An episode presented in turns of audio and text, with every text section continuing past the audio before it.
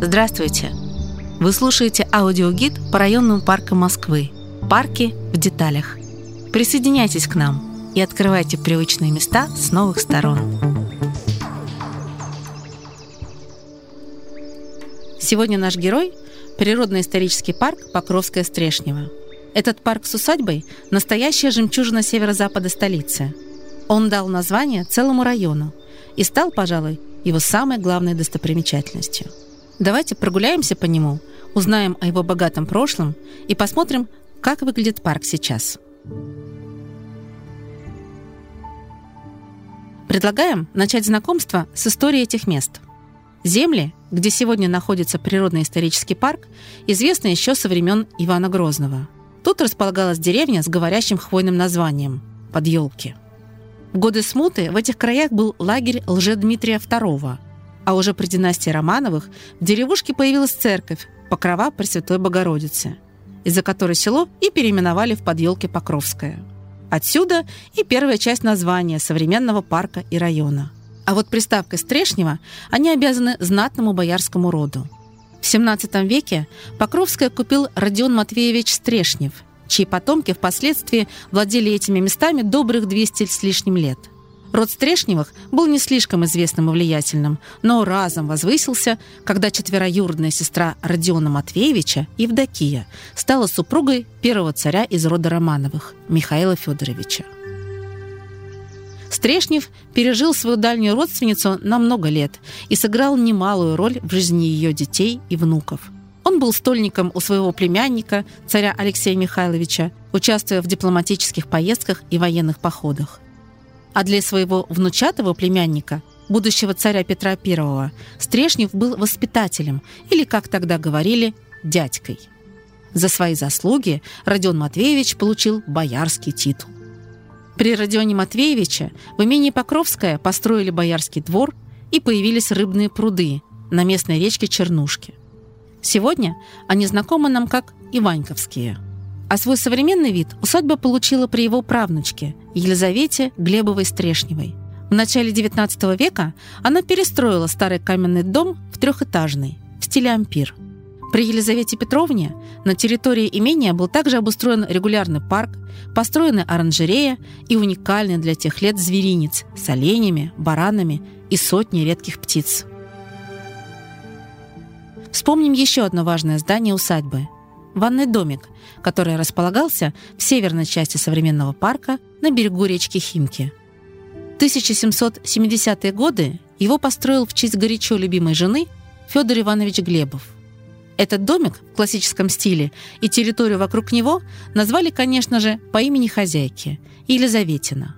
На фасаде были начертаны слова на латыни из «От Горация», в переводе звучавшие как «Вот уголок, что мне всего милей» а перед зданием стояла мраморная статуя бога любви Амура.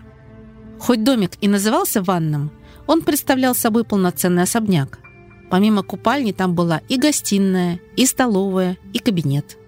До наших дней домик, к сожалению, не дожил. В годы Великой Отечественной войны в него попала бомба вражеской авиации. А вот свой след в истории этот домик оставил.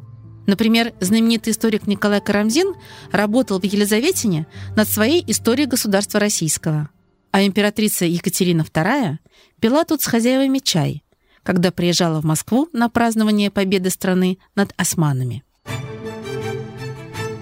С царицей связано еще одно место в природно-историческом парке Покровская Стрешнева. Неподалеку от реки Химки находится родник «Царевна-лебедь», по преданию, его целебные воды помогли Екатерине II вылечить язвы на ногах.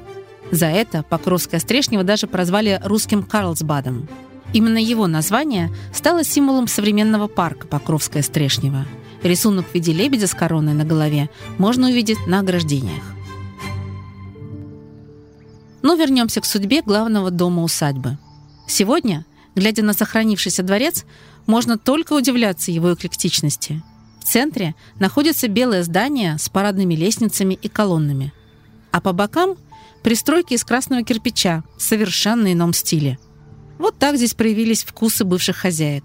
Центральная часть сохранилась практически в том же виде, в каком она была при Елизавете Глебовой Стрешневой, а кирпичные флигели дворца каприз последней хозяйки имения – Евгении Федоровны Шаховской-Глебовой-Стрешневой.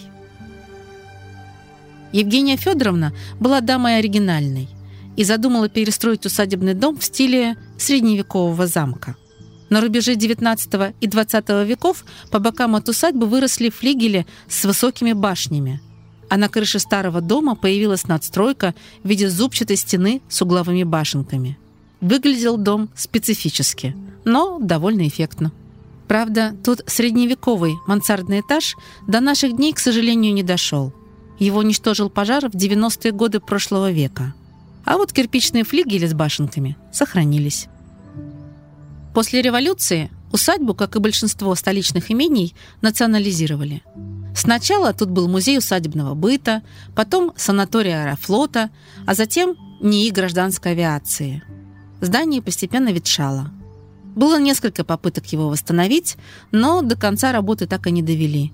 И вот в 2022 году здесь началась глобальная реконструкция – чтобы сохранить все ценное, что есть в этом месте, но сделать его комфортнее, тут придумали концепцию пяти парков в одном. По факту так и есть. Сегодня парк поделен на пять тематических зон, и каждый сможет найти себе занятие по душе. Юго-западная часть Волоколамского шоссе называется историко-культурным парком. Тут находится уже знакомая нам усадьба, где проходит реконструкция, а также старинная Покровская церковь. Вытянутый вдоль Иваньковских прудов юго-восточный участок – это досуговая зона с площадками. Здесь находятся все основные развлечения парка. Детские пространства, площадки для игры в пляжный волейбол, прогулочные тропы вдоль прудов, откуда открываются красивые водные пейзажи, и деревянные беседки, где можно устроить пикник. А еще в этой части парка находятся работы столичного скульптора Андрея Осирьянца – Андрей Викторович известен тем, что при создании своих работ дает вторую жизнь металлолому, найденному на свалках. Его персонажи получаются удивительно обаятельными и веселыми. В Покровском Стрешневе есть четыре таких скульптуры. Это уже настоящие визитные карточки парка.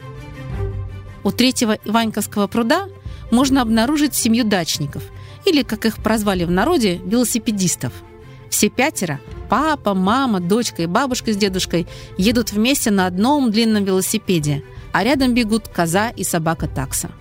Шестое сиденье этого велосипеда свободное. Можно присоединиться к нашим героям и сделать семейное фото.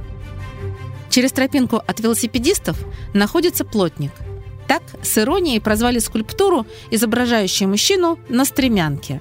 Он забивает гвоздь для картинной рамы. Неподалеку от обеих скульптур на небольшой площади есть еще один стальной обитатель парка – художник. То, что он в итоге нарисует – лес или пруды – можно выбрать самим. Рама его картины сквозная, и пейзаж в ней будет зависеть от вашего ракурса. Четвертая скульптура Андрея Осирьянца находится по другую сторону третьего Иваньковского пруда. Если приглядеться, на одной из местных скамеек можно заметить рыбачка с удочкой. Он настолько реалистичный, что издалека его можно даже не признать за статую. А компанию рыбаку составляет кот. Он будто ждет, что с ним поделятся рыбкой. Есть в этой части парка еще одна необычная деталь – скамейка-змейка. Извилистая лавочка расположилась у входа в Покровское Стрешнево со стороны пятого Войковского проезда. Места здесь хватит всем. Длина скамьи составляет целых 80 метров а в западной части Покровского Стрешнева царит спортивный дух. На месте старых гаражей тут появилась большая зона для активностей. Турники, тренажеры, скейт-парк, столы для настольного тенниса, а еще необычная круглая площадка для игры в панофутбол. Иными словами, футбол для двоих. Наконец, центральная и северная части Покровского Стрешнева – это так называемые природные и эколого-просветительские парки – они занимают большую часть всей его площади. Здесь находится основной лесной массив, где сохранились вековые сосны и краснокнижные растения – ландыши, колокольчики, хохлатки. В северной части расположены уже знакомые нам родник Царевна-Лебедь и долина реки Химки. Это признанные памятники природы. Речку особенно облюбовали бобры, андатры и другие водные грызуны. Звери активно строят тут свои дома, норы, хатки – Говорят, что они не боятся людей и охотно выходят гуляющим. А еще здесь идеальное место для наблюдения за птицами. Тут обитает около 50 видов пернатых – сойки, лазаревки, дрозды, дятлы, совы неясыти и даже соколы. На этом позвольте завершить нашу экскурсию. До встречи в следующем парке. Эта экскурсия подготовлена при поддержке программы мэра Москвы «Мой район».